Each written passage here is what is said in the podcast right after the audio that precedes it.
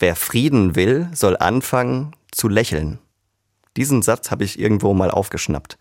Im ersten Moment fand ich ihn naiv. Wo Krieg herrscht, hilft doch kein aufgesetztes Lächeln.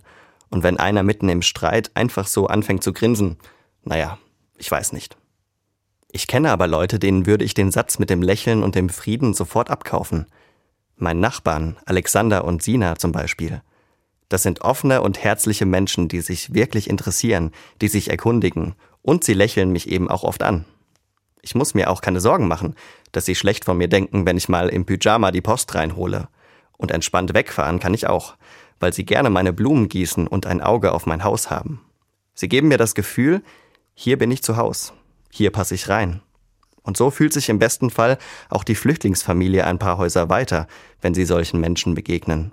Sie erleben so vielleicht ein kleines Stück Frieden.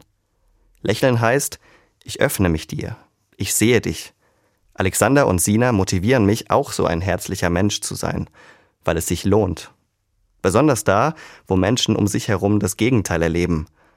Aber wenn einer anfängt, unbeirrt an den Frieden zu glauben, seine Waffen aus der Hand legt und jeden Tag neu versucht, freundlich auf die anderen zuzugehen, dann ist es vielleicht wirklich möglich, so unglaublich und utopisch, ja sogar naiv es auch klingen mag. Ich gebe das nicht auf, dass auch an den zerbombten Orten dieser Erde der Friede mit einem Lächeln beginnt.